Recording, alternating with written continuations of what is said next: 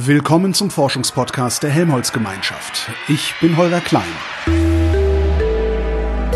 Resonator. Diesmal reden wir mal nicht über konkrete Forschung, glaube ich jedenfalls, dass wir da nicht drüber reden, sondern wir reden über Infrastruktur.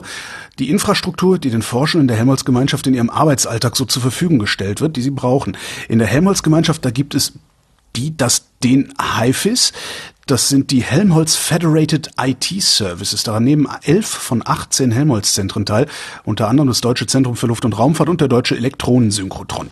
Uwe Jant vom DESI ist Koordinator für HIFIS und Karina Haupt vom DLR ist dort Gruppenleiterin für Sustainable Software Engineering und Mitarbeiterin bei den Software Services von an im HIFIS. Hallo ihr beiden. Hallo. Hallo. Ihr merkt schon, ich habe nicht die leiseste Ahnung, worüber wir jetzt sprechen. Äh, ist es das Haifis, die Haifis, der Haifis? Artikel benutzen wir generell selten. Artikel. Ja, man kann glaube ich sagen, äh, also die die Federated IT Services, also es ist ja ein Plural, also aber eigentlich benutzen wir das tatsächlich äh, tatsächlich Artikel relativ selten und wir machen auch viel auf Englisch, muss man schon sagen. Da fällt das gar nicht so sehr auf. Arbeitet ihr denn am HIFIS, im HIFIS, für, mit oder wie nennt man das? Weil das ist ja kein Institut in dem Sinne, ne? Genau, also äh, ich würde sagen in HIFIS. Ähm, HIFIS ist ja eine äh, Zusammenarbeitsgruppe, Gruppenbezeichnung sozusagen. Ähm, jetzt keine eigene Institution, deswegen. Habt ihr denn Räumlichkeiten oder seid ihr so eine ganz virtuelle Geschichte, weil aus elf Zentren Menschen da mitmachen? Wir sind komplett verteilt. Ähm, jeder sitzt wirklich da, wo er auch sonst arbeitet, in seinem Zentrum. Und ähm, wir haben jetzt vor Corona aber versucht, regelmäßig zusammenzukommen, auch in der großen Runde, damit man natürlich sich ähm, ja am Anfang bei einem Kickoff kennenlernt und später dann auch immer wieder austauscht. Aber sonst machen wir das alles ja via Verte äh, Tools, die uns unterstützen beim verteilten Arbeiten. Mhm. Kickoff heißt, ihr seid noch gar nicht so alt? Also äh, das äh, HIFES startete ja am 2019. Äh, das heißt, damals gab es eben das, die Kickoff-Veranstaltungen, aber man muss schon sagen, dass ein Großteil des Personals, das jetzt in HIFES arbeitet, ähm, tatsächlich auch erst später dazu kam, und zwar eben als dann schon äh, Pandemiezeit war. Das heißt, viele kennen sich auch gar nicht physisch und haben dann sozusagen HIFES auch fast nur virtuell kennengelernt und das ändert sich gerade jetzt erst in diesen Tagen langsam ein bisschen.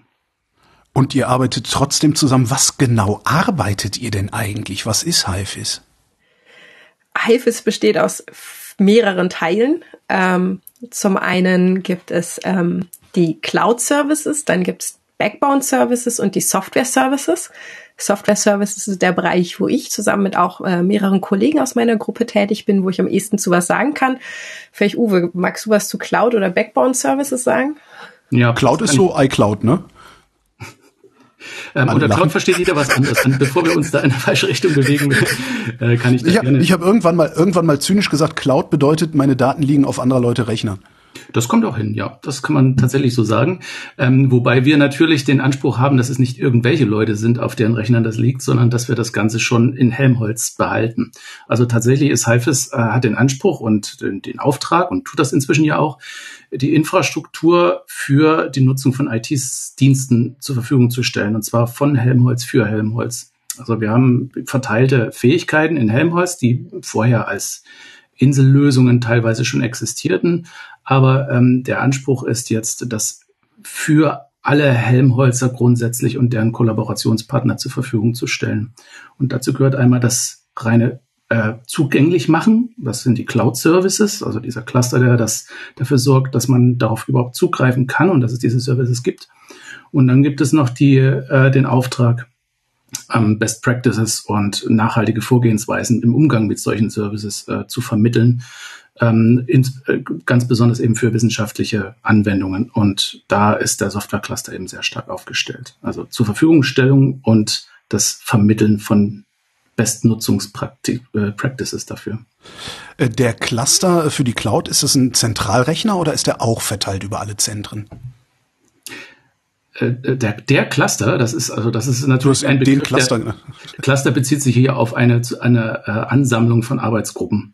Mhm, mhm, also Cluster hat jetzt, hat jetzt nicht die Bedeutung eines Rechensystems, sondern ist die ist die die Ansammlung von Arbeitsgruppen an verschiedenen Zentren. und vielleicht Carina noch. Als, hat eingeatmet. Ja, genau. Ich wollte mich noch ergänzen, warum das so wichtig ist. Ähm, denn dass wir unsere eigene Infrastruktur betreiben auf Helmholtz-Ebene ist halt extrem wichtig, ähm, denn wir dürfen oft auch nicht äh, jeden Cloud-Dienst, den es so im weiten Web gibt, einfach so nutzen. Ähm, es geht schließlich um Forschungsergebnisse, ähm, aber wir haben eben auch als Forscher besondere Bedürfnisse teilweise und möchten halt das Ganze auf unserer eigenen Infrastruktur haben. Und ähm, das heißt, es ist einfach wahnsinnig wichtig, ähm, dass wir als Zentren uns solche Technologen selbst äh, bereitstellen. Und gleichzeitig ist es auch total gut, dass das Ganze auf Helmholtz-Ebene passiert und nicht jedes Forschungszentrum alle Dienste selbst hosten muss oder bereitstellen muss. Denn es ist doch eine Vielzahl, die man ja so braucht. Ähm, jeder, der irgendwie mal was entwickelt hat, jetzt allein im Softwarebereich kennt das oder jetzt auch beim verteilten Zusammenarbeiten, was es ja nicht alles an tollen Tools und Werkzeugen gibt. Und äh, wenn das halt jeder ähm, für sich selbst macht, sozusagen, dann bedeutet das sehr, sehr viel Aufwand und Arbeit und so kann man sich das halt teilen, aber gleichzeitig sicherstellen, dass es eben nicht irgendwelche Daten an äh, US-Unternehmen oder so gehen oder wer auch immer dahinter steht, sondern dass das Ganze wirklich ja bei uns in der deutschen Forschungsgemeinschaft äh, bleibt. Aber die Forschungsdaten sind doch letztendlich ist das doch öffentliches Gut. Wo ist da das Problem, wenn es öffentlich wird?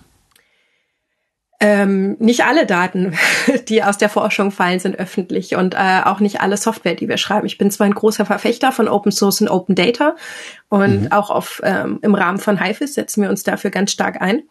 Ähm, aber es gibt eben Sachen, die nicht direkt oder überhaupt äh, raus dürfen. Ähm, also bei mir, beim Deutschen Forschungszentrum für Luft- und Raumfahrt, dem DLR, gibt es halt doch auch einiges ähm, an industrienaher Forschung in Kooperation mhm. mit Partnern, die eben nicht einfach so raus darf. Genau, und dazu kommt natürlich auch noch, dass die Forschung jedenfalls in ihren publizierfähigen Ergebnissen natürlich öffentlich sein muss, aber nicht unbedingt jeder Entstehungsprozess dahin. Ja, also das, man will sich ja auch finden, Projekte organisieren, man will Rohdaten verarbeiten und so weiter. Das ist nicht zwingend von Anfang an immer öffentlich. Ähm, und außerdem, äh, wenn man äh, Dienste nutzt, sowas wie äh, amerikanische bekannte Dienste, ähm, hat man, geht es oftmals ja dann nicht nur um die Öffentlichkeitsmachung, die man vielleicht nicht gleich will, sondern auch um Rechteverwertung. Also dass man da teilweise ja auch die Rechte an, an solchen Dingen abgibt oder nicht ganz sicher ist, was, äh, wie, wie frei das dann noch ist, was man da eigentlich gerade äh, an Daten reinkippt. Und vor allen Dingen nicht sicher sein kann, ob die das morgen nicht abschalten. Ne? Das auch noch, genau. Also da sind viele Unsicherheitsfaktoren, die man zwar aus Bequemlichkeit oft ausblendet, ne? dann macht man eben doch wieder sein bekanntes X-Docs-Dokument irgendwo auf, aber das ist ähm, natürlich nicht sehr nachhaltig aus verschiedenen genannten Gründen. Moment, sein, sein eigenes X-Docs-Dokument, das heißt, ihr äh, bietet auch Dienste an, die so, ja völlig normal sind, die auch ich benutze. Was weiß ich hier, äh, äh, Textverarbeitung, Tabellenkalkulation, um jetzt mal nicht Markennamen zu nennen.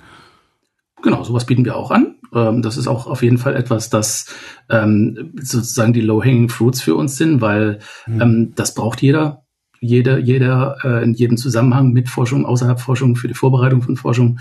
Und das ist auf jeden Fall ähm, auch Teil des Cloud-Service-Portfolios und wird auch intensiv genutzt, ja. Aber das ist nichts, was ihr selber gecodet habt, oder doch? Äh, nein, das äh, wir entwickeln, außer für diese zentralen Infrastrukturen, die das Ganze miteinander verknüpft, entwickeln wir aktuell nicht wirklich Dienste vom Scratch. Das muss man ja auch nicht, weil vieles gibt mhm. es eben schon als Software ähm, die aber Open Source sein sollte und ähm, auch offene Datenstrukturen ähm, bieten soll, dass wir nicht irgendwie ein Vendor-Login oder sowas kriegen. Und das implementieren wir. Und wir implementieren das so, dass eben ganz, ganz Helmholtz darauf zugreifen kann, möglichst einfach und deren ja, externe Partner auch, wenn sie eingeladen sind. Das heißt ganz konkret äh, irgendwie Open Office und äh, ihr sorgt dafür, dass äh, jeder Wissenschaftler, jede Wissenschaftlerin in der Helmholtz damit arbeiten kann. Im Prinzip ja, ja. Aber Im Prinzip. Das, ja, das heißt jetzt nicht Open Office, das nennt sich dann Only Office und ist dann, so, okay. ist dann in, äh, äh, in, in eine äh, Software eingebunden, aber im, ja, letzten Endes ist es genau das. Ähm, dazu kommen aber natürlich weitere Services, ähm, die über Versionierung von Codes zum Beispiel äh, äh, beinhalten, dass man eben auch kollaborativ an komplexeren Codestrukturen arbeiten kann, Programme für Programme oder für Projektmanagement. Ähm, viele weitere Services auch, auch Rechenkapazitäten werden auf diese Art und Weise vermittelt. Also wir können darüber eben auch äh, Mitgliedern aus allen Zentren ermöglichen, Zugriff auf äh, äh, äh High-Performance-Computing-Ressourcen äh, zu, zu, haben und das mit hm. möglichst wenig Aufwand. Und das ist ja letzten Endes der Sinn der Veranstaltung. Das heißt, ich muss nicht in Jülich anrufen und fragen, darf ich mal eben, sondern ähm, ich kann gucken, ob noch irgendwo ein bisschen Rechenzeit frei ist. Ähm, tatsächlich sind die ganz teuren Ressourcen sind mit einem gewissen Antragsprozedere verbunden, ja, damit das nicht komplett äh, ver verstreut wird. Aber tatsächlich sind die Hürden da sehr niedrig und es gibt jetzt auch kein grundlegendes Ausschlusskriterium in dem Sinne von, wir lassen jetzt nur Zentrum A, B, C zu, aber Zentrum D leider nicht, weil ist nicht. Ähm, das äh, ist tatsächlich so, dass wir das für, dass wir da ganz Helmholtz versorgen wollen und das zum großen Teil auch schon tun. Carina, du hast eben gesagt, äh, die Bedürfnisse der äh, Wissenschaftlerinnen und Wissenschaftler. Welche sind das? Ähm, das ist sehr breit aufgestellt. Uwe hat ja gerade schon das eine oder andere erwähnt. Es geht halt um ähm, ja äh, Computing Power, also irgendwo, wo man seine Berechnungen laufen lassen kann. Aber es geht auch darum, ähm, eben zum Beispiel ähm, ja sein Code zu schreiben, ähm, gemeinsam da zusammenzuarbeiten. Das ist natürlich, sage ich mal, ein klassisches äh, Bedürfnis aus der Informatik. Äh, was nicht so klassisch ist, ist, dass die meisten Leute, die in der Forschung Code schreiben, gar keinen Background in der Informatik haben. Ähm, und dadurch entsteht auch eine andere Art von Bedürfnissen, nämlich es ist nicht nur das Bedürfnis, dass bestimmte Tools oder Services angeboten werden und verfügbar sind, sondern dass auch gezeigt wird, wie geht man damit eigentlich um. Uwe hatte das vorhin schon mal kurz angesprochen, ähm, dass es da um Best Practices geht in dem Umgang. Und das bedeutet ähm, wirklich, dass wir ähm, Trainings geben, dass wir ähm, unterstützen eben, wie können diese Tools eigentlich angewandt werden, wie kann man sie benutzen, wie macht man das Ganze möglichst effizient, ähm, wobei ich da nicht den, den Begriff der Best Practices, sondern Good Practices bevorzuge, aus dem einfachen Grund, dass ich der Meinung bin, es, es gibt immer gute Empfehlungen. Die beste Empfehlung kann niemand geben. Die ist nämlich ganz, ganz speziell abhängig von dem eigenen Use Case. Und ähm, genau, so unterstützen wir die Leute auf ähm, also die Forschenden dabei, diese Services effizient zu nutzen und somit auch ähm, ja effizienter ihre Forschung vorantreiben zu können. Denn heutzutage ist Forschung ohne Softwareentwicklung in großen Teilen gar nicht mehr möglich. Und äh, genau, das ist jetzt so ein Aspekt, den wir anbieten, aber es gibt auch noch ein paar mehr. Ähm, die wir, die wir auch anbieten. Also es geht nicht nur darum, Dienste äh, sozusagen aufzusetzen und verfügbar zu machen, sondern eben ja die Leute auch konkret dabei zu unterstützen, diese gut anzuwenden. Wird das angenommen? Also wird das nachgefragt oder müsst ihr rumrennen und sagen, hier, hör mal, guck mal, äh, lass mich dir mal Women's Planning? also äh, die Trainings sind sehr nachgefragt. Also die sind fast alle ausgebucht. Und äh, wir bieten die auch sehr regelmäßig an. Mhm. Mein Rechner macht gerade irgendwas. Ja, ich wollte gerade in Pause-Modus. Ähm, also die Trainings werden sehr gut angenommen. Äh, wir sind fast immer ausgebucht. Wir müssen oft schon Zusatztermine noch rein packen. Ähm, und wir haben mittlerweile auch äh, wirklich eine kleine Vielzahl an Trainings. Ähm, wir vom DLR bieten relativ viele an, aber eben auch andere Zentren sind da aktiv dabei und äh, wir unterstützen uns da auch gegenseitig. Und äh, ja, also wie gesagt, das wird sehr gut angenommen. Weiter gibt's noch einen Consulting-Service, wo wirklich ähm, sich Forschende mit einem ganz konkreten Problem bei uns melden können und sagen können, okay, hier, ich entwickle an dieser Forschungssoftware und ich habe jetzt folgendes Problem. Und kommt dann alles von ähm, was wäre das richtige Tooling, um irgendwie das und das Problem zu lösen, äh, wie kann ich das und das testen, wie kann ich überhaupt meine Software vielleicht besser machen von der Qualität, bis hin zu, ich möchte das Ganze veröffentlichen, ähm, was muss ich denn dabei betrachten, was sind denn gute Open-Source-Lizenzen etc. Also ähm, auch da können sich Leute einfach bei uns melden und da können wir uns auch nicht beschweren, dass uns langweilig ist. Tooling Ach so, Tooling, was heißt Tooling? Ähm, man fällt immer so in sein Sprech. Ähm, ja, macht ja nichts, dazu bin ich ja da. Also da geht es darum, man hat halt eine konkrete, ähm, eine, ein konkretes Problem und äh, möchte es jetzt lösen. Und es gibt natürlich ganz viele verschiedene Wege und irgendwelche, ja, im Endeffekt wieder Werkzeuge, die einem dabei unterstützen. Jetzt aber nicht Werkzeuge wie so große wie so ein, so, ein, so ein Office oder sowas ein unterstützt der Art, sondern eher irgendwelche speziellen ähm, Implementierungen. Also im Bereich Machine Learning zum Beispiel gibt es eine ganze Vielzahl von verschiedenen Ansätzen oder eben auch ähm, von anderen Firmen entwickelte ja, Werkzeuge, nennt man dann oft Frameworks oder sowas, die einen dabei unterstützen, die man halt verwenden kann. Und oft ist die Frage, okay, ich möchte das und das erreichen, das und das ist mein Anwendungsfall, was wäre denn jetzt eine gute Wahl? Und ähm, ja, da versuchen wir dann zu verstehen, worum geht's eigentlich und was ist technisch die sinnvollste Lösung, aber auch, was ist zum Beispiel üblich in der Domäne, in der die, Wiss äh, die Wissenschaftler unterwegs sind. Also da haben wir auch eine ganze Brandbreite und man muss natürlich etwas wählen, was dann auch in der ähm, in dem Bereich, in dem die Leute aktiv ist, sozusagen der ein bisschen dem Standard entspricht, ähm, damit halt auch andere damit arbeiten können oder verstehen und das halt einfach gut zusammenpasst. Ähm, das ist nämlich in, in Forschungsbereichen gar nicht so unüblich, dass in verschiedenen Forschungsbereichen es eben bestimmte, ja, so quasi Standards gibt, also bestimmte Tools, die alle verwenden. Ähm, das kennt man ja vielleicht auch sonst so ein bisschen. Kann ich vielleicht noch ein Wort zu den Nutzungszahlen sagen, weil da gibt es nämlich ja. noch ein, oder zu den zu dem angenommen werden durch Helmholtz. Ähm, da gibt es, äh, da hatten wir einen sehr, sehr, sehr dynamischen Effekt. Also wir hatten eine Zeit lang den Effekt, dass uns die Leute sozusagen die Tür eingerannt haben. Also dass wir mehr, mehr Zuwachs hatten, als wir eigentlich so in dem Aufbauzustand, den wir teilweise hatten, so äh, erwartet hatten vielleicht sogar. Das betraf zum einen, was Karina schon sagte, die teilweise sehr gut ausgebuchten Education Services, wo man dann auch Zusatztermine und so weiter einschieben muss.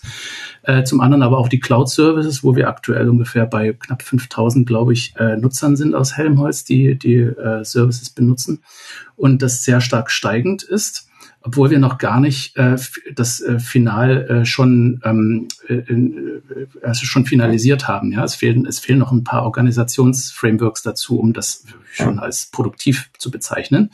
Organisationsframeworks. ja, das äh, versuche ich dann gleich mhm. zu erklären. Okay. Ähm, äh, das heißt, wir sind tatsächlich, was die Cloud Services geht, immer noch in offiziell in einem in einem Status, den man offiziell Pilotstatus nennen würde ähm, weil da sind eben verschiedene Dinge noch nicht ganz geklärt. Beispielsweise äh, der, der berühmte Helmholtz Cloud Rahmenvertrag oder Rahmenvertragswerk, den man dafür noch braucht, äh, der muss da noch finalisiert werden. Das sind einfach ein paar rechtliche Dinge, die noch ähm, geklärt werden müssen, damit beispielsweise ein Zentrum sagen kann, okay, ich schaffe jetzt äh, diesen Service, den ich jetzt bisher lokal bei mir hatte, ab und schicke meine Nutzer komplett auf den Service, den irgendein anderes Zentrum anbietet. Mhm. Und das äh, würde zwar technisch heute schon gehen, aber dazu fehlt eben noch ein bisschen der rechtliche Rahmenhintergrund dafür. Und das ähm, können wir bis jetzt wird praktisch gemacht für Forschungsgruppen. Also das heißt, es machen einzelne Forschungsbereiche äh, oder Forschungsgruppen mit ihren jeweiligen Mitarbeiterinnen. Aber ähm, wir können das noch nicht für ganze Zentren machen. Das heißt, da fehlt noch ein bisschen ein paar organisatorische Bausteine.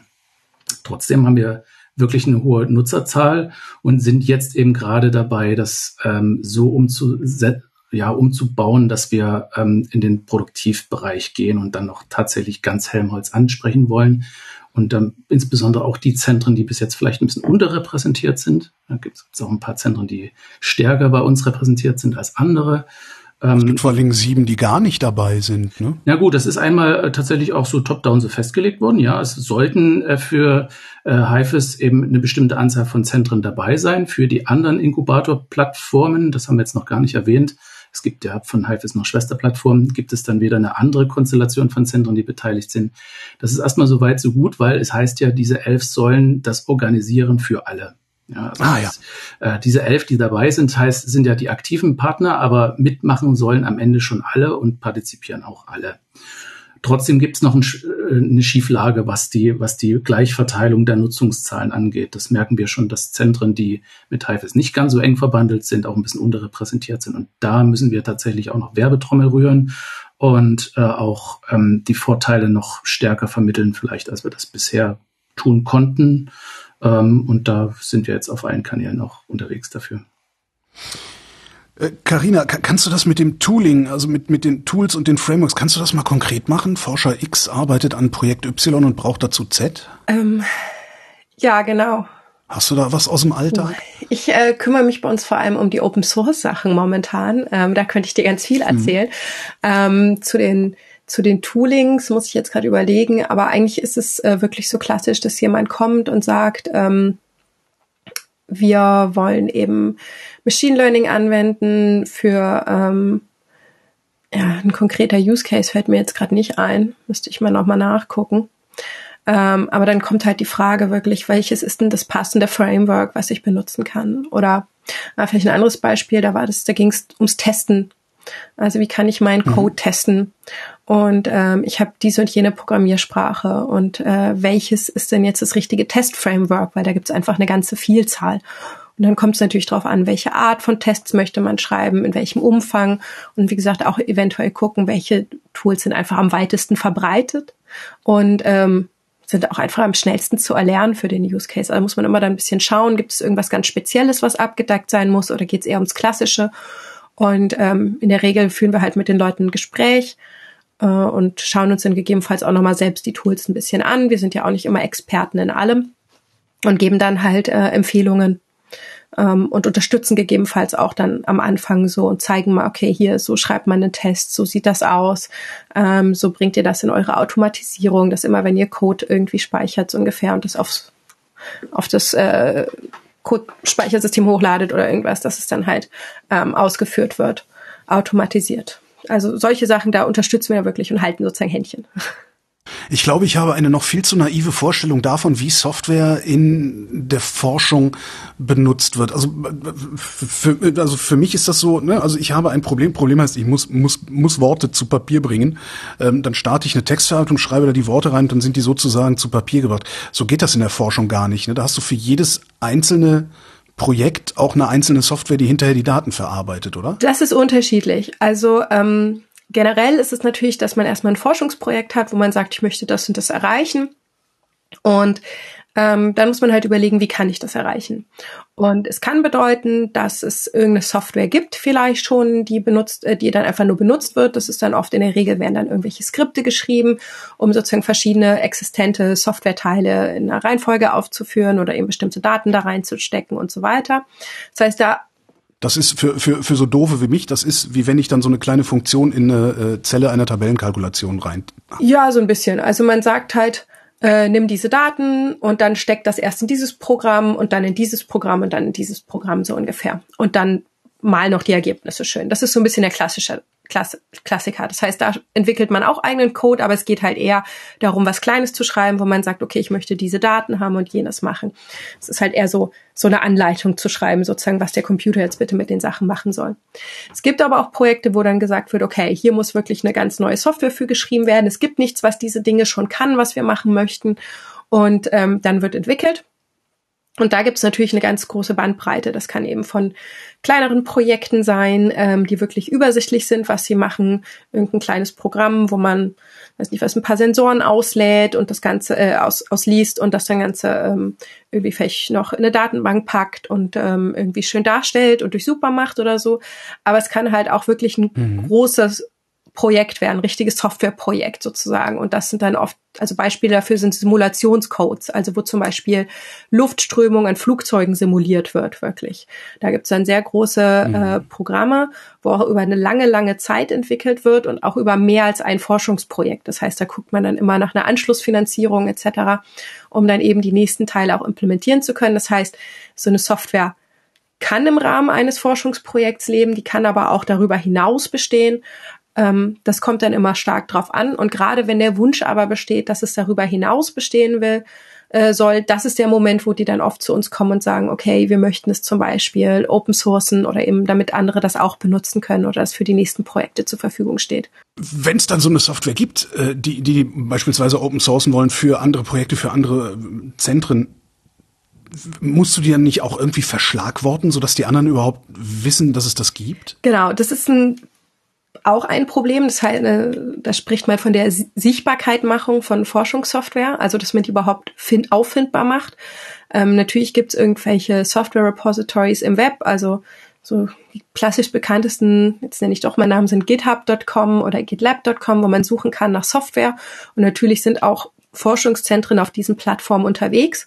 Aber ähm, das ist natürlich funktioniert für Sachen, die man jetzt Open Source macht, aber wir haben natürlich auch Forschungssoftware, die vielleicht nicht öffentlich ist, ähm, die wir aber genauso bekannt machen wollen und deswegen entwickeln wir unter anderem in HIFIS gerade ganz aktuell ein äh, Research Software Directory, also wirklich sozusagen ein, ein Katalog für Forschungssoftware und ähm, den starten wir gerade damit zu befüllen. Es wird in den nächsten weiß ich gar nicht, Wochen, hoffe ich, doch noch online gehen, äh, mit sogenannten Leuchtturmprojekten. Das heißt, da haben wir jetzt auch alle Zentren befragt. Nennt, nennt uns doch mal die Projekte, die eine besondere Strahlkraft haben bei euch.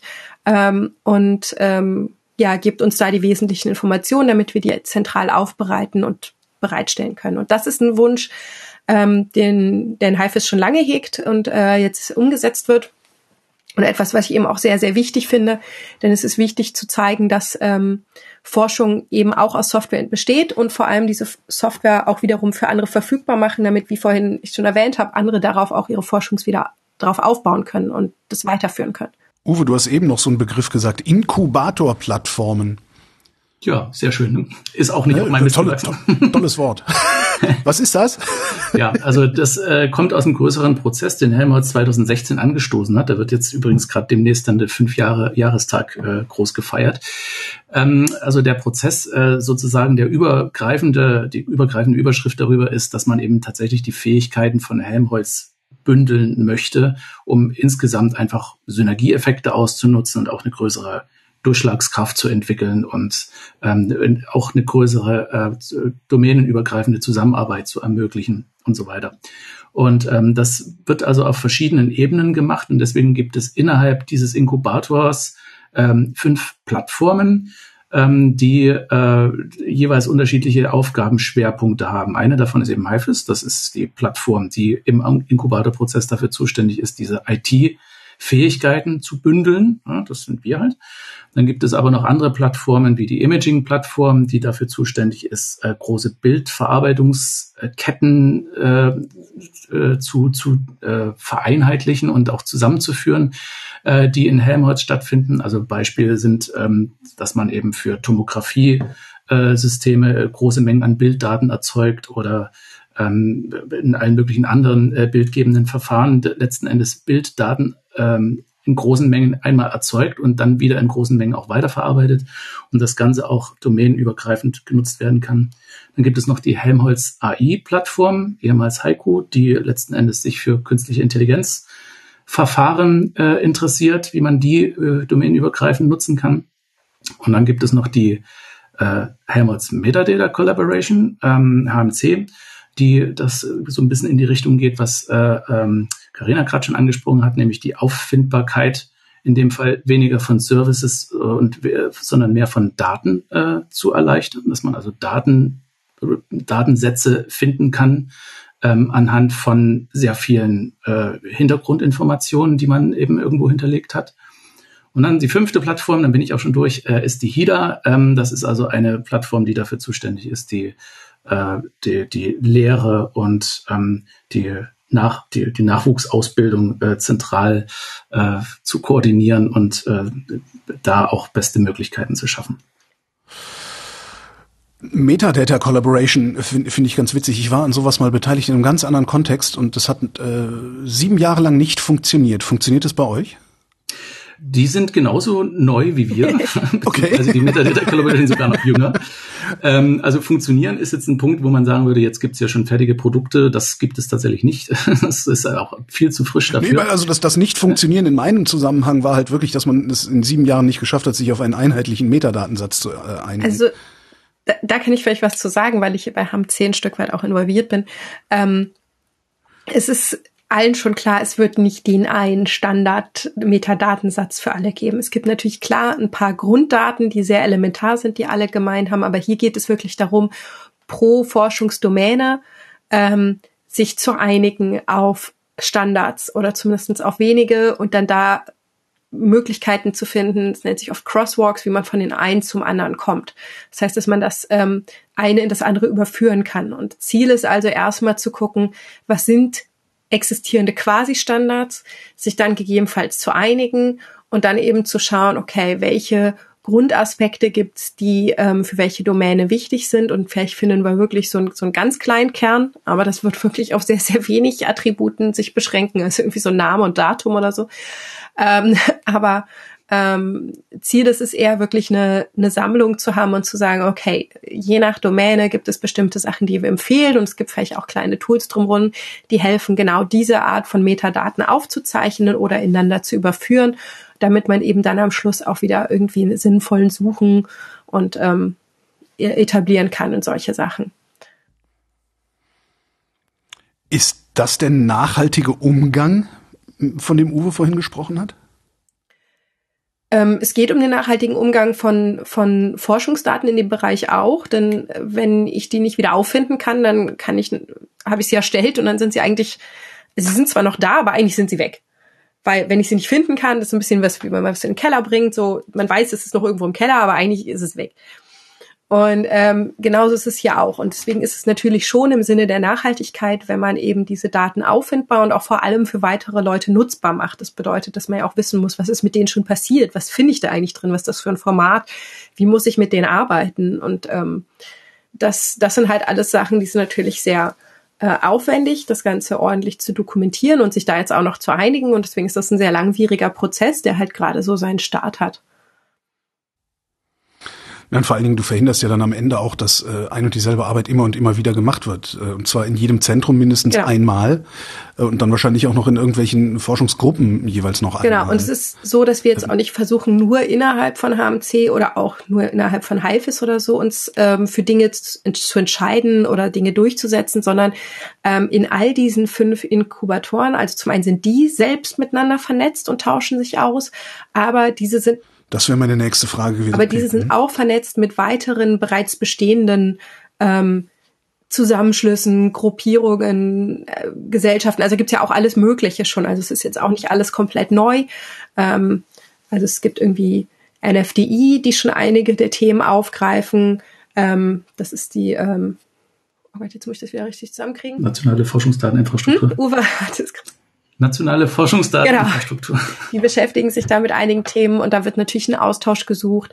Ähm, und so gibt es auch in anderen Bereichen, wo natürlich ein Austausch gesucht wird, jetzt nicht nur bei HMC, jetzt kommen wir ja ein bisschen weg von unserem HIFIS-Thema eigentlich, ähm, sondern auch bei anderen Bestrebungen wie HIFIS wird natürlich rechts und links geguckt, was machen andere, wie läuft das bei anderen.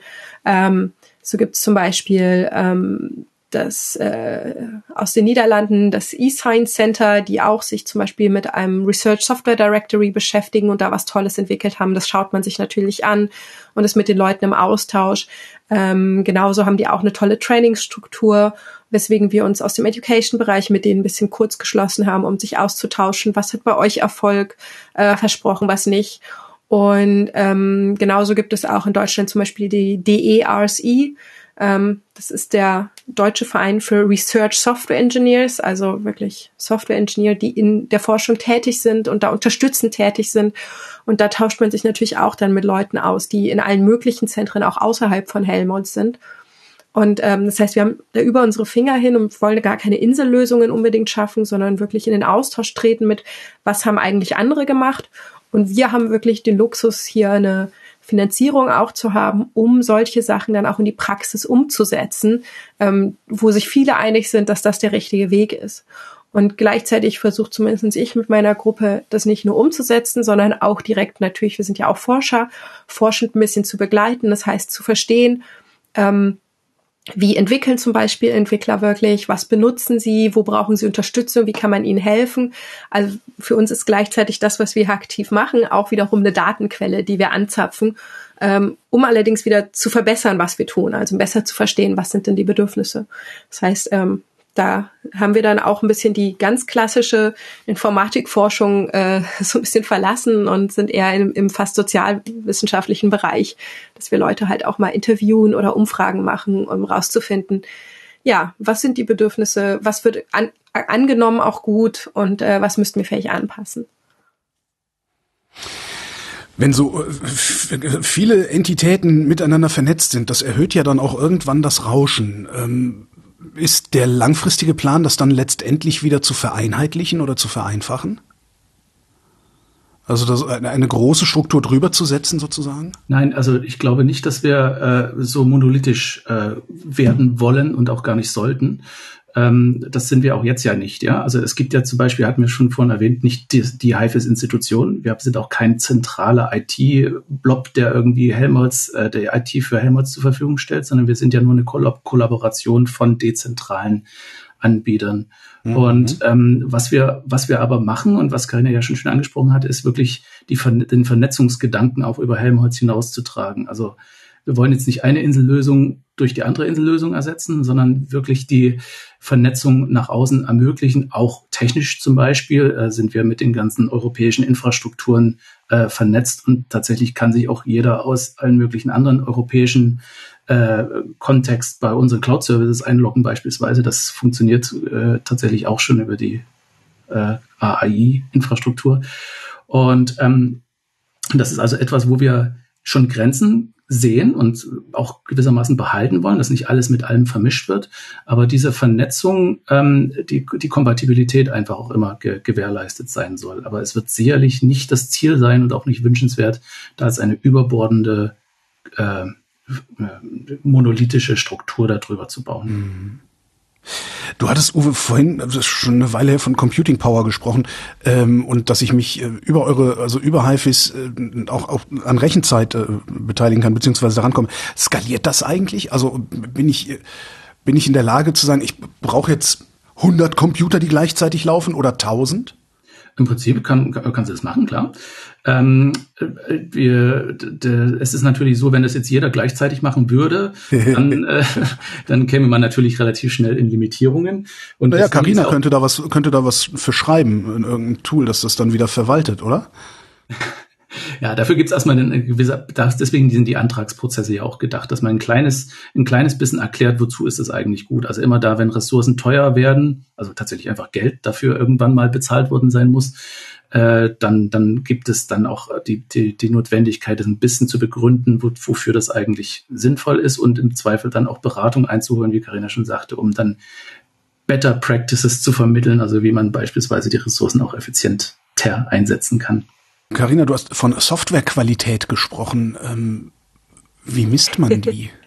ja, das ist äh, relativ eine interessantere Frage, eine gute Frage. Ähm, Danke. Es ist, ist nämlich gar nicht so einfach. Ähm, es gibt natürlich Tools, ähm, die das versuchen, also die analysieren den Code und schauen eben, wo hat man besonders komplexe Strukturen verbraucht äh, oder hält man sich an, an Standards auch von Programmiersprachen. Also da kann man wirklich gucken oder wo wird viel, also ganz klassisches Metrik, also ein Kriterium ist zum Beispiel, wie viel des Codes wird wirklich getestet. Ähm, das nennt sich dann Testabdeckung, wie hoch ist die ähm, und solche verschiedenen Sachen. Also da gibt es verschiedene ähm, Dinge, die man sich anschauen kann und wofür es auch schon Tool gibt, um das automatisiert zum Beispiel ablaufen zu lassen. Ähm, aber die große Frage ist oft für die Leute, dass sie merken, ähm, ich habe ein Stück Software, an dem schreibe ich, ich entwickle, aber ich merke immer wieder, ich, ich ändere was und dann funktioniert irgendwas nicht. Oder vielleicht kriege ich das auch erst vier Tage später mit. Und dann ist für sie die Frage, wie kann ich das jetzt verbessern? Und das ist natürlich so ein klassischer Fall für die Testabdeckung. Aber es gibt auch andere Aspekte wie die Lesbarkeit. Das heißt, ich habe zum Beispiel ein Stück Software und mein Kollege möchte das mit mal nutzen. Und dann sage ich, ja klar, hier, äh, es liegt da und da, kannst du dir runterladen kannst du benutzen. Und der steht dann davor und sagt, ich verstehe nicht, was es tut, wofür ist es eigentlich gut. Und auch das geht in die Softwarequalität. Also, dass man halt sagt, ähm, das ist alles ordentlich dokumentiert, das ist alles ordentlich benannt, aber es ist auch schön strukturiert, das ist auch lesbar. Es ist ein bisschen wie bei so einem Text. Ähm, da kann man ja auch mit Formatierungen und äh, die Lesbarkeit stark erhöhen und das gleiche gilt für Quellcode. Das heißt, ähm, das sind all diese verschiedenen Aspekte, die zusammenkommen, so zu einer ganzen Vielzahl von Metriken. Und ähm, ja, es hat sich bis heute noch nicht so richtig durchgesetzt, dass man sagt, sozusagen, es gibt jetzt so eine, so eine Skala und du bist jetzt, hast irgendwie eine 5 oder 7 oder sowas. Ähm, sondern es geht darum, einfach ähm, zu schauen, ähm, wie kann ich meine, mein Code so gut machen, dass er für das, wofür ich ihn brauche, gut ist. Das bedeutet, ähm, in meinem Verständnis nämlich, wenn ich jetzt zum Beispiel ein kleines, wie ich vorhin erwähnt hatte, so ein kleines Skript habe, um irgendwie eine Analyse von ein paar Daten zu machen und mir ein paar schöne Diagramme auszugeben.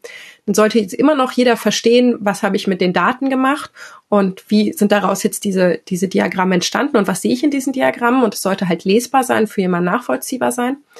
Aber den Anspruch, den ich habe, wie gut das jetzt dokumentiert, notiert und aufgeräumt ist und wie, wie schön das gemacht ist, ist natürlich ein ganz anderer, als wenn ich sage, ich habe hier einen großen Simulationscode, ähm, mit dem wir irgendwie jetzt simulieren, wie Flugzeuge fliegen und damit neue Flugzeugentwürfe erstellen oder solche Sachen. Dann muss der Code natürlich viel stabiler, robuster haben und eine höhere Qualität haben. Ähm, das heißt, Codequalität ist immer ein Stück weit subjektiv zu dem Use Case, ähm, auch wenn es natürlich schon generell objektiv bewertbare Attribute gibt, wie eben ähm, Testabdeckung oder sowas. Und es ist halt so das, eine Das Testabdeckung musst du mir auch noch mal erklären. ich, äh, ich dachte, der Code sei sein eigener Test, weil entweder funktioniert's oder nicht. Naja, also ich bin in meinem Leben über HTML nicht rausgekommen, ne? nur dass wir äh, um ja. den Realitätsabstand zwischen uns beiden jetzt noch. Also wenn man seine Software manuell testet, das ist das, was du so ein bisschen vielleicht kennst. Man schreibt oder also wenn du über HTML nicht hinauskommst, aber dann auch, dann hast du deine Webseite gestartet und jo. geguckt, sieht die so aus, wie du dir das vorgestellt hast. So, jo. das ist der manuelle Test. Ne? Ist das richtige Hintergrundbild da? Ist irgendwie ähm, steht da der Text, den ich haben möchte und ist die richtige Stelle irgendwie eine Überschrift? Und wenn ich jetzt automatisiert teste, dann so, also, dann machst halt das nicht du, sondern der Computer macht das für dich.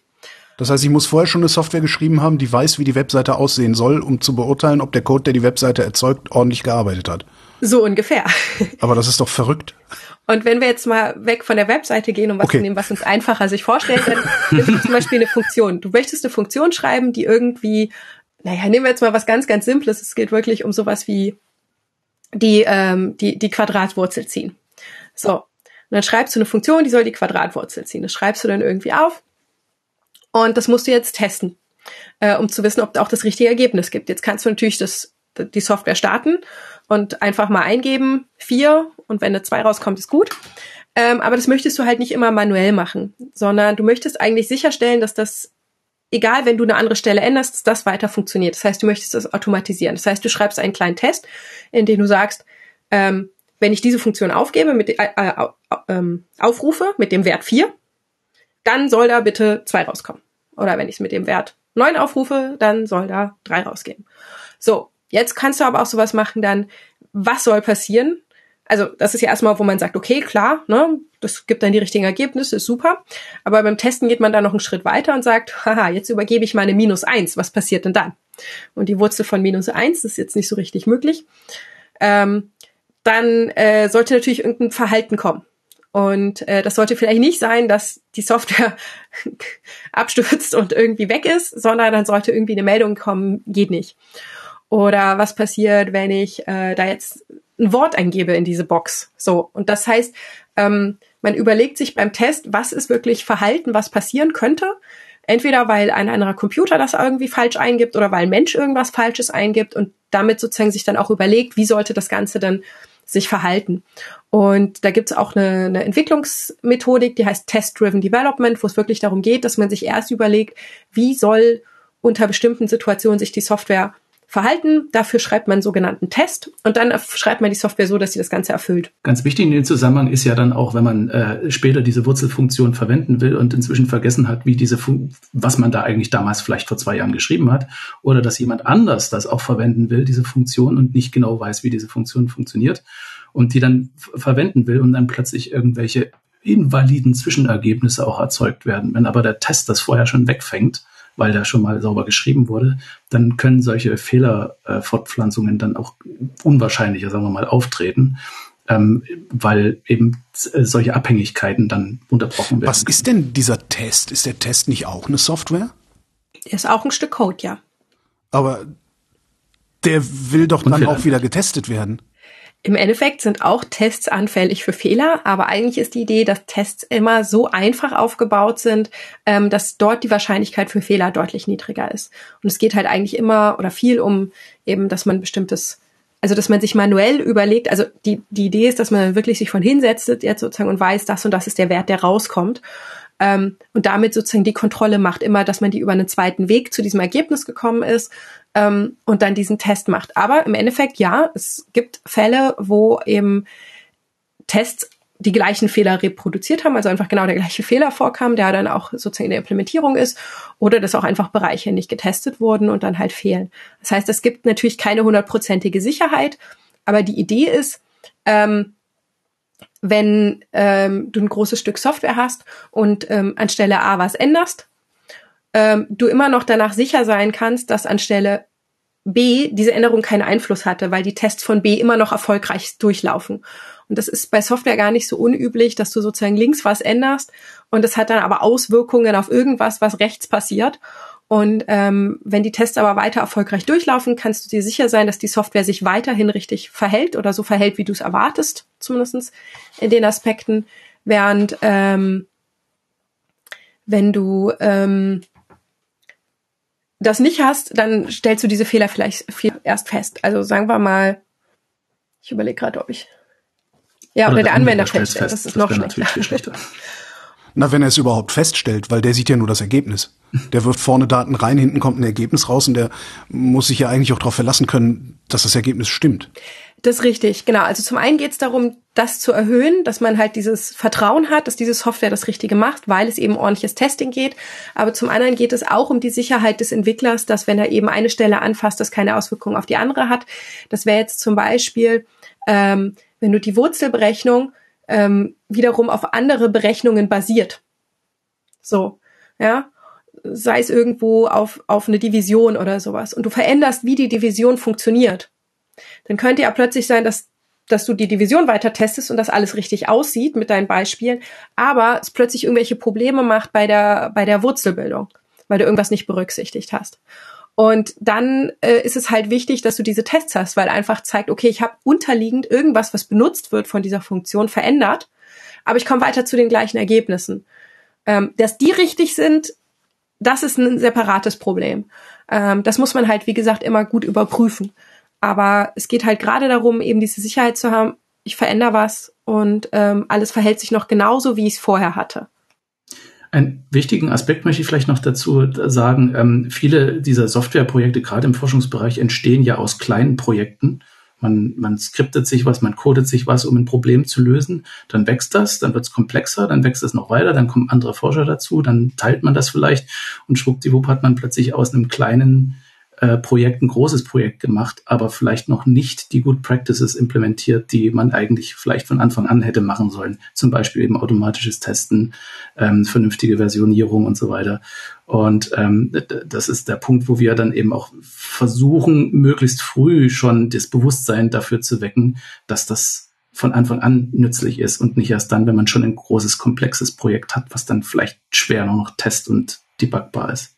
Seid ihr denn dann auch in der Lage, nachträglich, ich sag mal, diese Projekte, dieses, diesen, diesen Code zu reparieren? Genau, also das ist das, was wir genau über dieses Consulting anbieten. Das heißt, Leute kommen zu uns und sagen, okay, wir haben hier ein Stück Software, das ist einfach über die Jahre entstanden und gewachsen.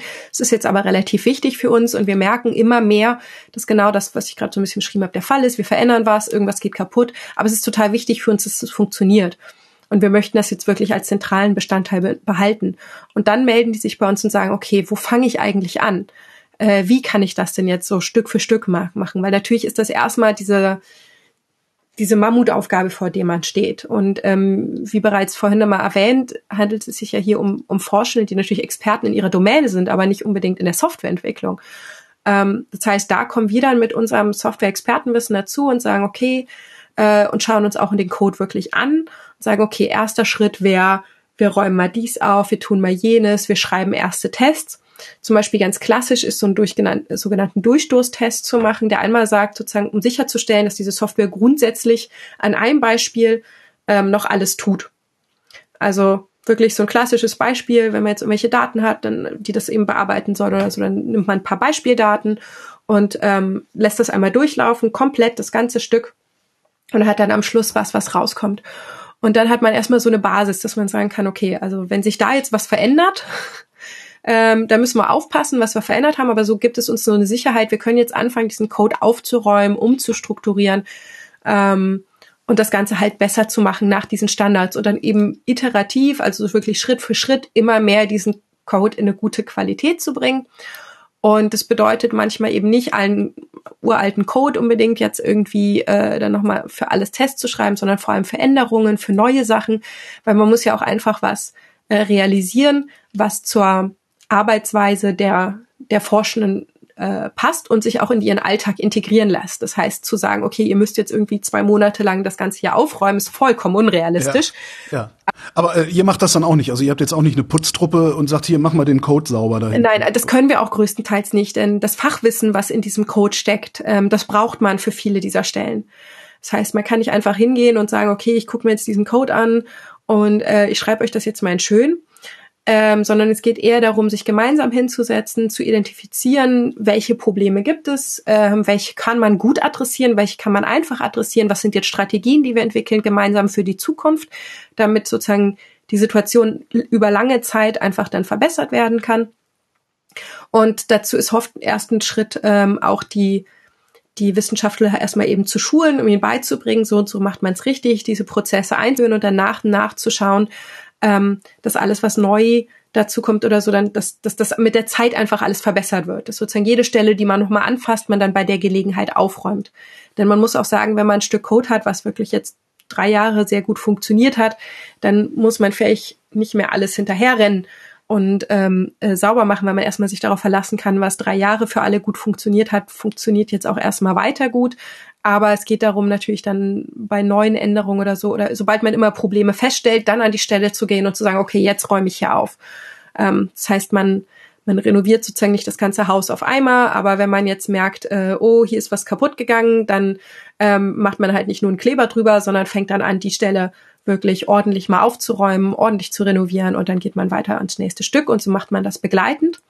Und ähm, da sind wir dann auch wirklich längerfristiger bei Projekten dabei und unterstützen die. Also äh, viel ist es, dass wir am Anfang eben so einen, so einen großen Start machen, ein paar Empfehlungen mitgeben, sie auf Schulungen mitnehmen und dann eben sagen, okay, sobald ihr wieder einen Punkt habt, meldet euch wieder und dann sitzen wir daneben und helfen euch. Das klingt aber trotzdem so, als wäre das viel zu viel Aufwand für ja die zwei Jahre, die mir da irgendwelche Forschungsgelder bewilligt worden sind. Schaffen die Forscherinnen und Forscher das in der Zeit, die ihnen zur Verfügung steht, hinten dann mit so einer ja, mit so einer Good Practice rauszukommen und es für dahin ordentlich zu machen? Also das ist gerade ein ganz großes Problem, was du ansprichst, nämlich ähm, die Finanzierung solcher Arbeiten. Denn finanziert wird die Softwareentwicklung schon, aber es ist gerne das, wo auch ran gestrichen wird oder das eben ähm, oder also gekürzt wird, was gerade finanzielle Mittel angeht oder dann eben auch Personalmittel. Aber es ist eben auch ein Problem, dass gerade so Sachen wie das Ganze sauber zu schreiben, zu maintain oder überhaupt die Leute erst zu schulen, ähm, gar nicht mit groß eingerechnet wird. Das heißt, ja, es ist eine große Herausforderung, gerade in kurzen Projekten. Deswegen ist unser langfristiges Ziel, ähm, die Leute frühzeitig abzuholen, eben zum Beispiel durch diese Schulungen, die wir auch für Leute, die neu anfangen und das erste Mal mit Softwareentwicklung zu tun haben, sehr stark empfehlen, dass wir sagen, kommt mal zu uns, wir zeigen euch ein paar Grundlagen, wir zeigen euch die wichtigsten Sachen, ähm, damit ihr eine Vorstellung habt, was man tun kann und was möglich ist und was hilfreich vor allem ist.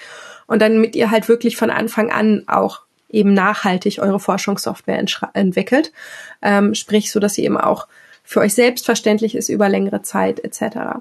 Und man muss sagen, ähm, das funktioniert ganz gut. Wir haben halt die Leute, die frisch aus der Uni kommen, die entweder schon das mit, äh, also vermittelt bekommen haben, wie wichtig auch in ihrer Domäne Software ist. Oder wir haben auch die erfahrenen Leute, die einfach schon viele Jahre in der Forschung äh, sind und einfach mehrere Softwareprojekte gesehen haben, die vor die Wand gefahren sind, weil die eben nicht ordentlich entwickelt wurden, sondern nur auf schnell und Hauptsache es funktioniert irgendwie für dieses Projekt und die dann sagen, okay, so geht's nicht weiter, wir wollen das jetzt richtig machen. Ähm, und die dann zu uns kommen und sich auch ein Stück weit die Zeit nehmen. Aber wie gesagt, wir versuchen immer möglichst effizient zu sein, das heißt möglichst wenig Aufwand für möglichst viel, viel ähm, Effekt und dass die Leute das nicht nur für das Projekt mitnehmen, sondern vor allem auch in ihre andere oder für das nächste Projekt, was sie machen. Und das ist eigentlich das Ziel. Also es geht nicht immer nur darum, sozusagen das Retten des einzelnen Projekts, sondern es geht darum, die Leute in die Lage zu bringen, das äh, zukünftig auch von Anfang an vielleicht besser zu machen.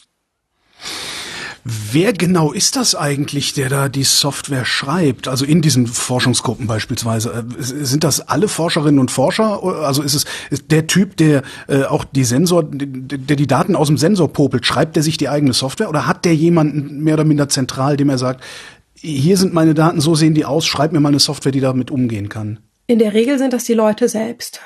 Aber das sind doch viel zu viele, als dass du das ordentlich über die gesamte Helmholtz-Gemeinschaft ausrollen könntest, jedenfalls nicht in kurzer Zeit. Das ist richtig. Also wenn man bedenkt, wir geben so alle zwei Wochen eine Schulung oder fast, ja, und da sitzen dann so zwischen 20 und 25 Leute drin. Ähm, und dazu, ich weiß gar nicht, wie viele Leute, muss ich sagen, auf Helmholtz-Ebene arbeiten, alle im DLR sind schon mal fast 10.000. Ähm, dann ist es natürlich offensichtlich keine, keine Relation zueinander. Ähm, wir sind aber nicht die einzigen, die sowas anbieten. Also die Zentren haben teilweise intern auch ihre eigenen Schulungssysteme oder es gibt eben auch noch andere ähm, Sachen und es gibt auch viel öffentlich, was man machen kann. Ähm, trotzdem ist es ein Stück weit natürlich ein, ein Fass ohne Boden. Tropfen das, auf ja. den heißen Stein oder ein Fass auf den, ohne Boden, genau. Ähm, aber wir sehen trotzdem, dass es total wichtig ist, denn das ist ein Multiplikator. Jeden, den wir unterrichten, geht in ein Projekt und sagt, hier, ich habe das und das gelernt, wollen wir das nicht anwenden?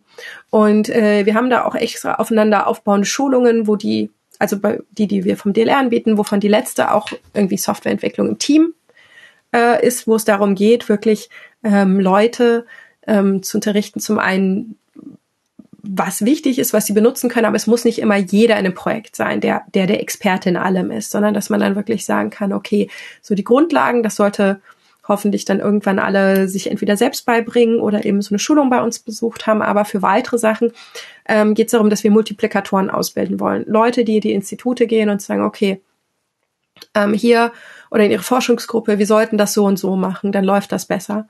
Und man muss sagen, das funktioniert in der Hinsicht, dass wenn nämlich so ein Projekt plötzlich in der Arbeitsgruppe mal richtig gut läuft, im Gegensatz zu anderen Softwareprojekten oder die Leute auch viel zufriedener sind, ähm, die meisten arbeiten ja nicht nur in einem Forschungsprojekt, sondern oft auch gerne mal in mehreren. Das heißt, die übernehmen das einfach in ihr nächstes Projekt. Äh, oder die Leitung sieht, oh, das hat gut funktioniert und sagt dann auch, ja, hier, ähm, dieses Projekt startet jetzt neu, macht euch doch mal bei denen schlau, die machen das so sa sauber oder irgendwie. Das heißt, das ist natürlich auch ein bisschen unser Ziel, dass wir, wie gesagt, nicht alle äh, an der Hand nehmen, sondern die Idee ist, dass die Leute immer was mitnehmen und das mit multiplizieren und durchsetzen, weiß ich. Wenn du sagst, wie, wie, wie viele Leute arbeiten eigentlich in HIFIS, Uwe? Ähm, es sind um die 40, ähm, wobei für den Software-Cluster, also für den Education-Teil, sind ungefähr 12 oder 15. Also im Education-Teil sind es super wenig, ja, also aber da haben wir noch ein paar Leute, die unterstützen. Ja, ja. Nee, also ich meine Software-Cluster insgesamt. Hm. Aber, hm. Und äh, da wird äh, tatsächlich auch mit, auf Nicht-Typhus-Leute teilweise mit unterstützend zurückgegriffen. Aber äh, es ist ja tatsächlich gesagt worden, wir können und wollen jetzt nicht Ende zu Ende jeden einzelnen Wissenschaftler, der einzelnen Wissenschaftlerin an die Hand nehmen. Das ist auch gar nicht das Ziel, sondern eben tatsächlich auch diese guten äh, um Umgangsformen äh, Soft in der Softwareentwicklung auch über Multiplikatoren verbreiten. Und das äh, schafft man schon ganz okay. Also ich glaube, die, die Education-Zahlen waren jetzt, oh, sind knapp 100.000, es waren so 700 oder sowas in der Art äh, Teilnehmer, die wir da zuletzt hatten. Ähm, da kommen schon ein paar Zahlen zusammen, ähm, aber es ist klar, wir müssen noch ein bisschen mehr skalieren und noch ähm, auch, auch die, die Breite in Helmholtz noch ein bisschen mehr erreichen, weil es ist ja auf jeden Fall schon klar, je früher man anfängt in der Softwareentwicklung, äh, die guten Praktiken, Praktiken auch zu nutzen, desto weniger Arbeit hat man hinterher, das aber dann wieder aufzunehmen. Gerade deswegen ist es auch ganz wichtig, zum Beispiel im Education-Bereich, aber auch in anderen, dass wir unsere Materialien teilen. Also unser Ziel ist gar nicht da, so ein so ein Monopol zu haben auf wir sind die, die die Schulung geben, sondern ähm, wir sagen, okay, hier sind unsere Schulungsmaterialien, hier ist irgendwie so ein bisschen Unterstützung und Anleitung, so machen wir das. Ähm, und wir laden auch Leute mal herzlich ein, an unseren Schulungen teilzunehmen, nicht um selbst zu lernen, sondern zu erleben, wie wir schulen, damit ähm, die das dann auch selbst machen können, weiß ich, ob im Rahmen von HIFIS oder nicht, ist uns vollkommen egal. Das Wichtige ist, dass es einfach angeboten wird. Jetzt haben wir über Software geredet, wir haben über Cloud geredet. Ähm, ein Wort steht hier noch, Backbone. Uwe, was ist das? Das war einer der Teile von HIFIS. Ihr legt Kabel. Ja, Backbone ist äh, tatsächlich. natürlich geht es da auch um Kabel, ja, das ist gar nicht, gar nicht so ganz daneben. Ähm, also Backbone Services ist tatsächlich ein Teil von Hive, der sozusagen die Grundlage ist dafür, dass andere Teile sauber funktionieren können. Einen ganz wichtigen Aspekt aus dem Backbone habe ich vorhin mal ganz kurz als Abkürzung angesprochen, das ist die AAI, also diese Authentifizierungs- und Autorisierungsinfrastruktur, ein ganz fürchterliches Wort. Ähm, und ähm, das, die sozusagen ermöglicht es, dass man eben als, als Nutzer, Nutzerin aus von irgendwoher einen Service irgendwo anders nutzen kann, ohne dass das entweder anonym ist oder ohne dass man dafür irgendwelche Accounts mit Passwörtern und so einem Krimskrams anlegen muss. Also man kann ähm, sozusagen äh, sich mit seinem heimischen äh, Account-Usernamen äh, anmelden und dann fremde Ressourcen nutzen. Das macht im Hintergrund diese AI. Und weil das im Hintergrund erstmal etabliert sein muss, damit zum Beispiel Cloud-Services vernünftig funktionieren oder damit zum Beispiel auch das kollaborative äh, Versionskontrollsystem funktionieren kann mit entsprechenden automatischen Testings, äh, die gerade angesprochen wurden, weil das sozusagen erstmal als Hintergrund äh, funktionieren muss, ist das sozusagen in dem Backbone-Cluster, wenn man so will, ausgelagert oder extra behandelt und wird dort äh, ja, etabliert und gepflegt. Auch andere Dinge wie zum Beispiel große Datentransfers werden dort untergebracht. Ähm, beispielsweise, wenn es eben darum geht, ich habe auf einem, äh, in einer Stelle große Datenmengen äh, erfasst und herumliegen, aber woanders Rechenkapazitäten in großer Menge, dann äh, ergibt sich ja das offensichtliche Problem, dass die Daten irgendwie transferiert werden müssen. Äh, das kann durchaus im Multiterabyte-Bereich liegen. Und ähm, dafür braucht man wiederum auch Hintergrunddienste, die sowas ermöglichen. Und dafür gibt es beispielsweise eben einen HIFIS Transfer Service. Und das ist auch alles Backbone, weil das sozusagen im Hintergrund oder äh, als, als Unterbau, wenn man so will, von, von, von höheren nutzbaren Diensten auch funktionieren muss, aber ohne dass es unbedingt immer gesehen wird von den Nutzern. Ich wollte gerade sagen, das, das merken die Wissenschaftlerinnen und Wissenschaftler gar nicht. Ne? Ja, sie merken es vor allen Dingen dann, wenn es nicht funktioniert. ja, also äh, eine gewisse Kontaktfläche gibt es natürlich schon und äh, also im, im Regelfall soll es relativ unauffällig äh, im Hintergrund funktionieren. Ähm, da wir aber, wie gesagt, an manchen Stellen auch ähm, in der, in der Aufbauphase sind, neigen wir dann oft auch dazu, äh, Dienste zur Verfügung zu stellen, weil sie auch wirklich sehr gefragt sind, die mhm. vielleicht noch nicht so super komfortabel transparent nutzbar sind. So hier klick mal hier und los geht's. Ähm, sondern da muss man vielleicht zweimal mehr klicken, aber es funktioniert dann trotzdem schon. Und in dem Moment kommt natürlich auch ein Nutzer mal mit Backbone-Services in Kontakt. Ähm, aber das funktioniert dann für etliche tausend Jahre inzwischen doch ganz gut. Wo sind eigentlich eure Grenzen? Wobei könnt ihr nicht helfen? Also bei der Software, was klassisches, was kommt, ist, was du vorhin so ein bisschen hattest als Beispiel, dass nämlich Leute kommen und sagen, okay, ich habe das und das Problem und könnt ihr das für mich komplett programmieren? Aber wäre natürlich, wäre doch, wäre doch aber cool, wenn sowas zentral ginge, oder? Das wäre das wäre mega, aber wir sind in diesem Consulting-Team von den Leuten, die jetzt konkret die Consultings machen, äh, fünf Leute. Und so eine Software schreibt man auch nicht mal so eben an einem Nachmittag runter, was da gefragt wird, sondern das ist dann doch eher Sachen, was so locker mal ein Jahr oder so dauert. Ganz am Anfang haben wir bei kleinen Projekten das mal sogar machen können, weil wir wenig Leute waren, zumindest mitentwickeln. Ähm, das ist mittlerweile einfach nicht möglich. Dafür haben wir zu viele Anfragen, zu wenig Leute. Ähm, da ist halt unsere Grenze. Wir können unterstützen, wir können beraten, aber wir können nicht die Entwicklung übernehmen. Ja, was wir zum Beispiel auch nicht können, zumindest aktuell nicht, ist ähm, neue Dienste anbieten, die es einfach nicht gibt. Ja, also die, wo man, die man vom Scratch entwickeln müsste oder die irgendwie ganz neu aufgesetzt werden müssten. Es gibt dann manchmal so Wunschlisten, die bei uns auch im, im HFS Helpdesk aufschlagen. Ich hätte mal gerne so eine bestimmte äh, Projektmanagement oder keine Ahnung, äh, einen ganz speziellen Use Case, ähm, wo wir tatsächlich mit dem, was wir schon haben, nicht direkt dienen können, wo wir dann zwar anbieten können, das könnte man so und so auch abbilden mit verschiedenen Diensten oder mit der Verknüpfung von verschiedenen Diensten, aber genau diesen Use Case können wir halt vielleicht nicht direkt äh, befriedigen. Und dafür fehlen natürlich Kapazitäten, um das jetzt irgendwie frisch aufsetzen zu können. Das ist auch nicht unsere Aufgabe. Ähm, aber was wir auf jeden Fall machen können, ist ähm, den Leuten, den Menschen beibringen, wie man mit den, mit den vorhandenen Diensten ihre Aufgaben, soweit wir das äh, nachvollziehen können, eben auch äh, gut äh, erfüllen kann. Und eine große Herausforderung ist erstmal den Leuten auch mitzuteilen, welche Dienste es denn gibt. Sind das so viele? Ja, das sind nicht unbedingt so viele, aber das Problem ist, ähm, Forscher äh, und Forscherinnen bleiben ja oft nur für ein paar Jahre in Forschungszentren und ähm, also DLR gehört jetzt zu eins der größten Zentren im Helmholtz-Bereich oder ist das größte Zentrum. Und auch hier haben wir schon bei uns bei internen Services, dass Leute sagen, wie, Moment, das gibt's bei uns. Oder dann eben auch, ähm, ja, hier, das gibt's jetzt auf Helmholtz-Level, weil wir haben natürlich keinen Mail-Verteiler, wo wir irgendwie alle Leute in Helmholtz erreichen können. Das wäre auch ein bisschen hart. Vielleicht interessiert es ja doch nicht jeden. Die, die Unachtsamen, die dann Reply All machen, äh, sind das Problem. ja, genau. Das, das ist ja genau, was man nicht möchte. Und deswegen ist natürlich für uns diese Herausforderung, das, was Uwe schon vor einiger Zeit mal erwähnte, dieses Werbetrommel äh, rühren. Das heißt, ähm, erstmal alle darauf aufmerksam zu machen, was es gibt und auch wofür das gut ist. Weil wenn wir jetzt sagen, ja, hier, neuer Service XYZ, dann wissen ja Leute noch gar nicht, ja, was mache ich denn damit so und haben auch vielleicht gar nicht die Zeit oder Energie für alles, was sie irgendwo mal hören, dann hinterher zu googeln oder zu suchen. Was ist denn das? Wofür kann ich das benutzen? Wäre das vielleicht für mich hilf hilfreich? Ähm, das heißt, das ist noch eine der großen Herausforderungen, vor denen wir stehen und die wir mit den aktuellen Strukturen auf jeden Fall auch schwierig werden, weil wie erwähnt, elf von, äh, also elf Institute, äh, Zentren sind dabei, aber eben nicht allen. Das heißt, in elf Zentren haben wir zumindest einen Ansprechpartner. ähm, in den anderen aber nicht. Das heißt, da muss man dann auch erstmal gucken, wer ist der richtige Kontakt. In dem Zusammenhang äh, beibringen, was, was es für Services gibt und was man damit machen kann, möchte ich ganz kurz nochmal äh, erwähnen, dass wir jetzt auch in letzter Zeit zunehmend kleine Tutorials schreiben für, was kann ich eigentlich mit Service X auch noch machen. Ähm, da, also zum Beispiel das äh, schon mal erwähnte GitLab haben, bieten wir ja auch an als Versionskontrollsystem.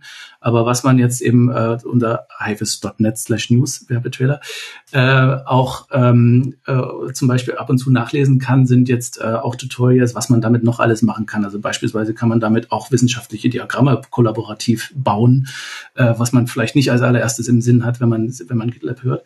Ähm, oder man kann beispielsweise auch seine wissenschaftlichen Publikationen in LaTeX damit zusammenschreiben ähm, und das auch automatisiert äh, durchtesten lassen. Das sind äh, so Sachen, die vielleicht nicht unbedingt gleich als allererstes kommen, wenn man GitLab hört, aber trotzdem sehr gut damit gemacht werden können. Nur so als Beispiel, dass wir da auch versuchen, ähm, Möglichkeiten aufzuzeigen und How-Tos, Tutorials aufzuzeigen, was man mit den Services so einfach machen kann, ohne dass man deswegen immer gleich eine Ende-zu-Ende äh, Edu Education-Kommunikation machen müsste. Ihr seid nur ein Angebot, ne? Oder äh, wird es dann irgendwann soweit sein, dass die Forscherinnen und Forscher verpflichtet sind, sich mit eurem Angebot auseinanderzusetzen, beziehungsweise es auch zu nutzen?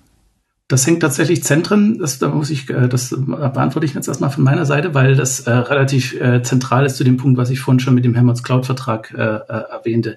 Im Moment sind wir tatsächlich einfach ein freiwilliges Angebot. Jeder User, äh, jede Forschungsgruppe kann das frei für sich entscheiden, das zu nutzen oder eben auch nicht. Ähm, das wird zukünftig ein bisschen so sein, dass es natürlich das eine oder andere Zentrum geben wird, das aus eigenen freien Stücken entscheidet, okay, also diese Services gibt's ja dort schon brauche ich hier nicht mehr lokal zu behalten. Das ist im Moment noch nicht so, aber das wird vermutlich äh, passieren können und wäre ja im Sinne des Synergieeffektes auch wünschenswert. Ähm, und dann würden natürlich Nutzer aus dem Zentrum, die den Dienst X brauchen, äh, dann auch logischerweise dann dahin geschoben werden. Aber dafür brauchen wir eben dieses, Con dieses Contract Framework, damit sowas dann auch äh, ja, sicher möglich ist. Seid ihr eigentlich auch Forscher oder seid ihr nur Dienstleister? Carina sagte vorhin, wir sind ja auch Forscher, aber was forscht ihr denn dann? Also fallen da auch Grundlagenerkenntnisse raus? Also bei mir ist es jetzt weniger Grundlagen, sondern es geht wirklich zu schauen, ähm, ich weiß nicht, wir geben zum Beispiel auch Workshops und da haben wir einfach mal uns dann angeguckt, eigentlich relativ elementar. Wir geben, also noch vor Corona haben wir die eben vor Ort gegeben. Ähm, wie schaut es aus, wenn wir die an verschiedenen Locations gegeben haben, mit verschiedenen Themenschwerpunkten? Wer meldet sich eigentlich an?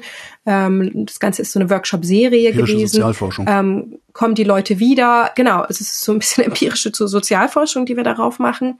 Ähm, aber also das ist so ein Aspekt, äh, der mich interessiert, was gerade im Rahmen von HIFIS ähm, gut möglich ist. Aber auch was ich zum Beispiel oder meine Gruppe erforscht, ist ähm, der Bereich äh, von eben wie Leute Software entwickeln. Und zwar gucken wir uns dafür den Code an und wie der sich verändert über die Zeit. Das heißt, wir gucken uns wirklich den Code als Datenbasis an. Und da ist HIFIS für uns auch ein bisschen eine, eine interessante äh, Datenfundmöglichkeit, weil zum Beispiel in Projekten, wo wir jetzt ein Consulting vornehmen, sagen wir dann, okay, dürfen wir euer, eure Repositories Mining. Repository heißt jetzt in Source Code, aber vielleicht auch da, wo ihr eure To-Dos trackt. Das kann auch in so einem Tool wie GitLab sein oder in einem separaten. Und dann sammeln wir uns diese Informationen raus und wissen dann ja, wann haben wir Änderungen vorgenommen. Und dann ist für uns interessant, ist das Ganze auch sichtbar im Code? Ähm, verändert sich äh, das Verhalten, äh, wie Code geschrieben wird, wird häufiger committed, nennt sich das, also sozusagen, man könnte jetzt vereinfacht sagen, gespeichert, der Code. Ähm, äh, wird mehr mit To-Dos äh, gearbeitet, also sogenannten Issues, ähm, wo man reinschreibt, was man machen möchte, wird das in Verknüpfung gesetzt mit dem, was man dann sozusagen speichert. Da gibt es dann so eine Nachricht, da kann man das referenzieren, dass das miteinander zu tun hat. Ähm, also ver verhält sich dieser ganze Entwicklungsprozess, nennt man das, also wie einfach entwickelt wird, verändert sich das. Ähm, und das interessiert uns einfach, hat das wirklich einen Einfluss? Und vor allem natürlich für den Moment, wo wir den Einfluss haben. Aber wie sieht das vielleicht auch ein halbes Jahr oder ein Jahr später aus? Ähm, haben diese Sachen, die wir mit den Leuten gemacht haben, wirklich eine langfristige Auswirkung oder fallen sie doch zurück in ihre alten, alten Verhaltenspattern sozusagen, also wie sie sich halt vorher entwickelt haben, den, den Code? Und das ist was, was uns halt interessiert und wir dann auch erforschen ähm, auf Basis von HIFIS, aber weniger in HIFIS selbst. Uwe, hast du das so gewollt? dass da jetzt HIFIS missbraucht wird als Datengenerator? Ähm, naja, also wir, wir unterstützen ja Forscher. Also das, der, Hauptauftrag von HIFIS ist ja nicht unbedingt selbst Forschung zu betreiben, sondern Forschung zu unterstützen und zu ermöglichen. Ja, also wir sind die Forschungsenabler, Research Enabler. Ähm, das heißt, wir sind äh, unterschiedliche Teile von HIFIS, arbeiten teilweise sehr eng mit Forscherinnen und Forschern zusammen und ähm, haben deswegen auch einen engen Blick darauf. Also zum Beispiel auch bei Cloud Services kennt man das, dass dann eben beispielsweise bestimmte ähm, äh, Datenverarbeitungs-Toolboxen äh, dann umgesetzt werden in äh, virtualisierte Umgebungen, damit man die beispielsweise äh, gut skalieren und nach außen anbieten kann, wiederum als Service. Ja, also dass es eben nicht nur auf einem heimischen Laptop läuft und da irgendwelche Daten verarbeitet, sondern dass man das von außen auch vernünftig äh, großskalig zugreifen kann. Und dann sitzen natürlich HIFIS Mitarbeiter oder auch solche, die mit HIFIS assoziiert sind, dann sehr nah bei den Forschern dran und, und implementieren das. Und dann sind sie natürlich auch sehr forschungsnah und dann käme eigentlich der Punkt, der vorhin schon mal angesprochen wurde, ins, ins Spiel, dass eigentlich diese, diese, diese Research-Softwareentwicklung äh, ähm, auch eine höhere Gewichtung eigentlich auch ein bisschen haben müsste in der, in der Forschungsakzeptanz und Forschungsgelderakzeptanz. Aber gut, das ist ein anderes Thema. Ähm, also Teile von HIFIS sind sehr nah an der Forschung, aber HIFIS selbst insgesamt als, als, großes, als große Unternehmung ist ja ein Forschungsermöglicher und nicht selbst ein Forschungsprojekt. Mhm. Wie gehen denn die Wissenschaftlerinnen und Wissenschaftler mit euch um? Sind die, also sehen die euch so als Dienstleister, so der Techniker ist informiert, komm mal vorbei, mach mal heile? Oder behandeln die euch anständig auf Augenhöhe? Alles alles? es ist sehr unterschiedlich. Also ähm, ich muss sagen, im, im direkten Gespräch, zum Beispiel in Consultings, dann ist es eigentlich immer auf Augenhöhe, dass die eigentlich sehr dankbar sind, dass wir diesen Dienst anbieten, ähm, dass die um jede Hilf Hilfe eigentlich äh, sehr, sehr glücklich sind und ähm, sehr froh sind, dass es sowas wie HIFIS gibt. Es ist, äh, lange Jahre war es eben nicht so und man war in diesem Bereich doch sehr auf sich selbst gestellt.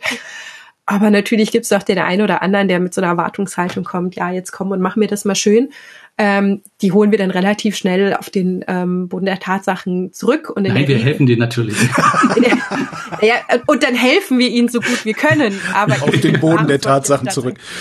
Nee, wir müssen halt erstmal erklären, äh, wir sind ja auch nur eine Handvoll Leute und wir können jetzt nicht eure komplette Softwareentwicklung übernehmen und ihr seid froh, dass das wer anders macht, weil ihr kein Geld und keine Zeit und keine Leute habt sondern erklären wir ihnen, okay, das ist leider nicht das, was wir anbieten können. Es basiert halt meistens auf Missverständnissen einfach, weswegen wir aber auch auf unseren Webseiten etc. sehr versuchen, klar zu kommunizieren, was wir anbieten und was nicht, ähm, damit sich halt kein falsches Bild aufbaut. Also ich glaube, bisher kam da keiner mit, mit bösen Absichten, sondern einfach mit Missverständnissen und nach einem äh, klärenden Gespräch, wo wir erklärt haben, okay, was ist HIFIS und was kann es bieten, ähm, waren alle doch sehr zufrieden mit der Hilfe, die sie von uns bekommen haben, auch wenn es nicht immer in initialen Vorstellungen entsprach. Karina Haupt und Uwe Jant, vielen Dank.